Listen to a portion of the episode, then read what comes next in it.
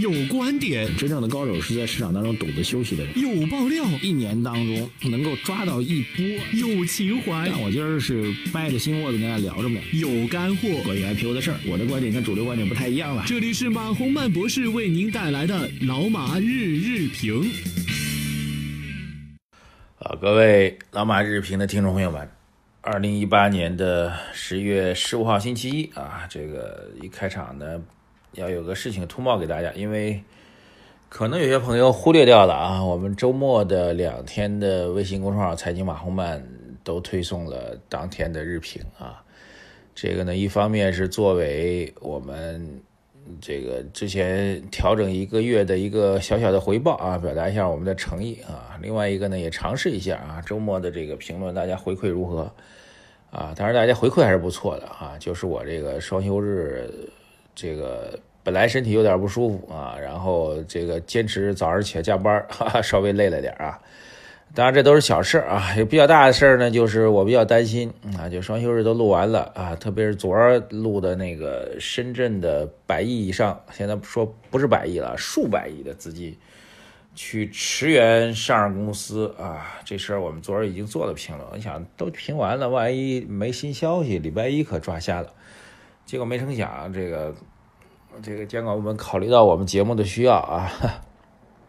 两个重磅内容啊，一个是当然大家熟悉的这个刘士余主席，说熟悉又陌生啊。为什么这么说呢？这个刘士余主席应该在最近接近已经是接近一年的时间当中了，没有什么发言，包括在这个全国两会上啊这种重要的这个这个这个关节关口当中也没有特别有个性化，因为他之前特别有个性化啊，妖精害人精，各位还记得吧？啊，这个。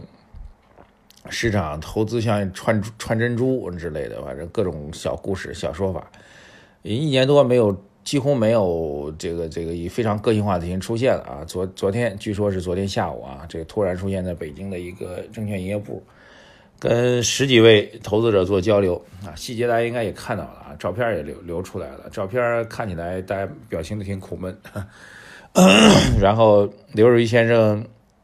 这个讲的一句话，应该会成为他的这个流逝语录当中留一个新的这个这个这个这个这个新添一笔。说法就是大概现在股市现在冬天啊，既然冬天冬天已经到了，那春天还会远吗？这是一句这个名言啊。这段名言谁说的呢？各位在微信公众号财经马后曼留言给我，因为我已经记不清了啊。冬天已经到了，春天还会远吗？这句话谁说的？啊，当然这话出来之后呢，各种调侃段子时候也出来了哈，什么二零一九年没有春啊之类的。既然春天快到了，那冬天可能现在是最冷的时候啊。既然现在是冬天，请问刘主席现在是一九，是三九还是六九还是九九？哈哈，反正各种调侃吧。啊，我觉得这件事情呢，核心的新闻我今天又完整看了一下，有一些细节也报道出来了啊。刘士余主席非常重视和普通投资者的交流。呃，还跟普通投资者留下自己手机号啊，而且据说他的这个当上证监会主席之后，这个手机里面添加了几百个普通投资者在内啊，也包括机构投资者、私募基金投资者的电话号码啊，直接交换手机，也真的挺不容易。呃，这件事情其实有核心的两个点，第一个大的点啊，就是监管部门终于出来了啊，这个正式的资本市场的调整。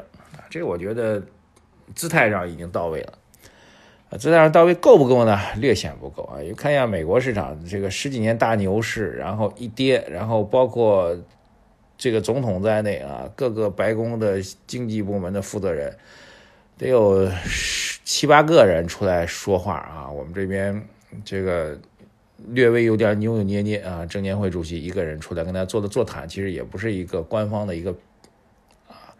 主要还是以座谈的形式吧，但是也算是一个姿态上的一个重大表达，这是一个第一个大点啊。第二小点，其实里面他的讲话呢，我仔细去阅读了啊。这当然媒体报道出来内容还是总体上偏这个官方的表达方式。那么核心点呢，就是正在酝酿相关政策，主要是听取大家意见，但是酝酿什么政策没有明确的表达啊。但不管怎么说吧，它是一个政政策的意向的监管部门政策意向的一个表达。就是核心点，就是一句话，就是市场下跌了，你们受苦了，我们知道了，好，这是确定的。那知道之后会做什么？目前还不太确定。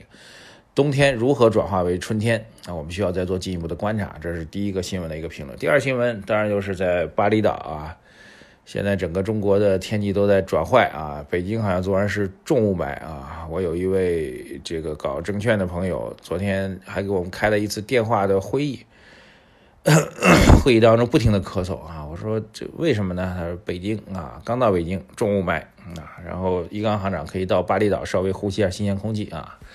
一刚行长的这个讲话还是比较重要，从货币方面、宏观方面啊，其中几个核心点给他理理。第一个，去杠杆正式变成稳杠杆。关于去杠杆变成稳杠杆这事儿啊，其实我作为一个政策研究者，最近其实比较迷茫。其实，在全国两会上，周小川就是最后一次出现啊，这个央行行长的身份最后一次出现的时候。也提到去杠杆变成稳杠杆，但是在之后啊，这个去杠杆的想法并没有彻底的调整掉，这个比较少见啊，因为我们国家的这个大的政策，特别是宏观经济政策表达，一般确定一个基调之后呢，大家都会延续这个基调来进行表达啊。但是去杠杆和稳杠杆之间不停的做游移啊，但是央行这一端所带来的信息基本上明确，去杠杆应该是变成稳杠杆了，这是一刚再次做的一个表达。第二个就是对于大家比较关心的通货膨胀的问题啊，这通货膨胀的担心是比较明显的，主要是输入性通货膨胀啊，原油价格上涨也好，包括中美贸易摩擦所引发的，中国比如说不采购美国的石油了，不采购美国的大豆了，但是这方面需求还存在，那么新的采购会不会推高价格啊？等等等等，类似这样的判断吧。那么一刚的回答是，既不担心通货膨胀，也不担心通货紧缩。当然这个说法我们觉得，哎。挺给力的，但是如何在微观和数据上来印证它，我们需要做观察，这是第二点啊。第三个点，其实这个一刚提到了，他说这个这点极重要。他说，其实非常，我我个人觉得他在整体回应当中最重要的这段话应该是这样一段话。这段话其实是针对中美贸易摩擦的，各位去听内容。他说，为解决中国经济结构存在的结构性问题，我们将加快国内改革和开改革开放。国内改革和开对外开放，加强知识产权保护，并考虑以竞争中性原则来对待国有企业。我们将大力推进服务部门的对外开放，包括金融业部门对外开放。我觉得这段话其实说给这个中美贸易摩擦的对方的啊。这段话所提到的所有的要点都是对方所关切的要点，而且应该是做出了比较明确的一个表达态度啊。其中有些新的点啊，这个。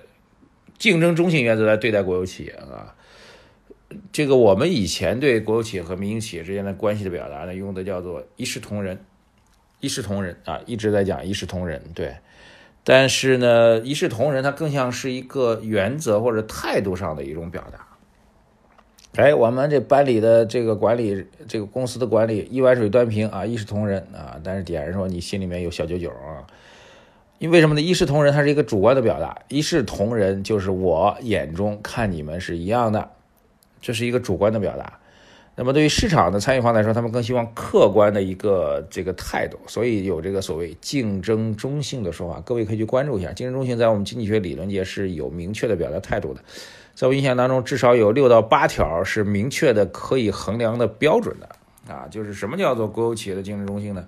实际上，按照这个 OECD 就是经合组织，他们给的是有客观的标准的啊，包括企业的经营形式啊、成本啊、商业回报的确认啊、税收啊、监管啊、补贴约束啊、政府采购啊，它会有一系列的方式。换句话说，按照易纲这说法，如果将对国有企业实施所谓竞争中性的监管原则的话，那意味着不只是一视同仁，而是要确定给一条又一条的规则。这规则确定之后，去打消西方对于中国所谓。啊，市场经济规则啊、原则啊，一些这个、这个、这个、这个、这个有纠结的地方吧，会有极大的帮助啊。所以我觉得这个一刚的这个表达呢，其实大概几个点啊。这个还有一句话要提一下啊，他其实也提的蛮蛮严峻的，好像很多媒体都忽视掉了。他说，关于贸易摩擦，我认为贸易摩擦给经济带来的下行风险巨大啊，这是我认为是经济相关的部级领导首次承承。公开承认贸易摩擦对经济带来的风险，下行风险巨大啊！此前比较一致的表达方式呢是风险可控，啊，可承受啊，中国经济本身有韧性等等等等，类似这样的表达啊。所以这篇文章，呃，虽然特别爆炸性的点不多，但是我们可以看出来核心的点就是重视中美贸易摩擦，认为中国国内经济没有大的太大的问题，但是必须要对下行的风险保持高度警惕。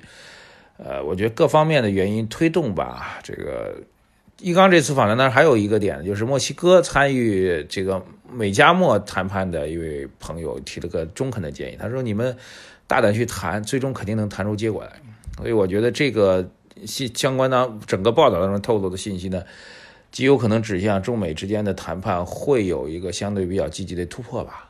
好，今天两个内容跟大家这个絮絮叨叨的聊了一遍啊，呃，希望您能够反复听两遍。然后资本市场方面，今天所谓的利好是比较多的啊，这个深圳也好，啊，刘士一主席也好啊，这个去杠杆变成稳杠杆也好，就被认为利多是比较多的。然后快速杀跌之后，应该会有反弹。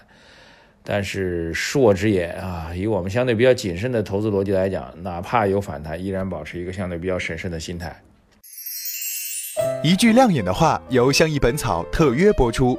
炒股心太累，下跌不害怕。相宜本草台润紧致安瓶原液，高浓度活性精华，每日新鲜，一次一支，密集护理，助你台润回来。微信小程序搜索“相宜会”即可购买。感谢相宜本草的支持，我们的基本逻辑没有变。如果出现反弹的话，仓位比较重的朋友们还是及时减仓。仓位比较重是五成以上仓位，一定要减到五成以下。还没有出手，还没有仓位比较轻或者是空仓的朋友们，啊，大多数朋友们啊，坚决管住自己的手，不要盲目的跟进，除非你是技术高手，好吧？祝我们技术高手活得快乐啊！微信公众号财经马红漫，把我们。这个关注一下啊，然后留言、点赞、转发，还有我们周六、周日两篇新增的推送的音频，大家也不妨听一下吧。谢谢大家，再见。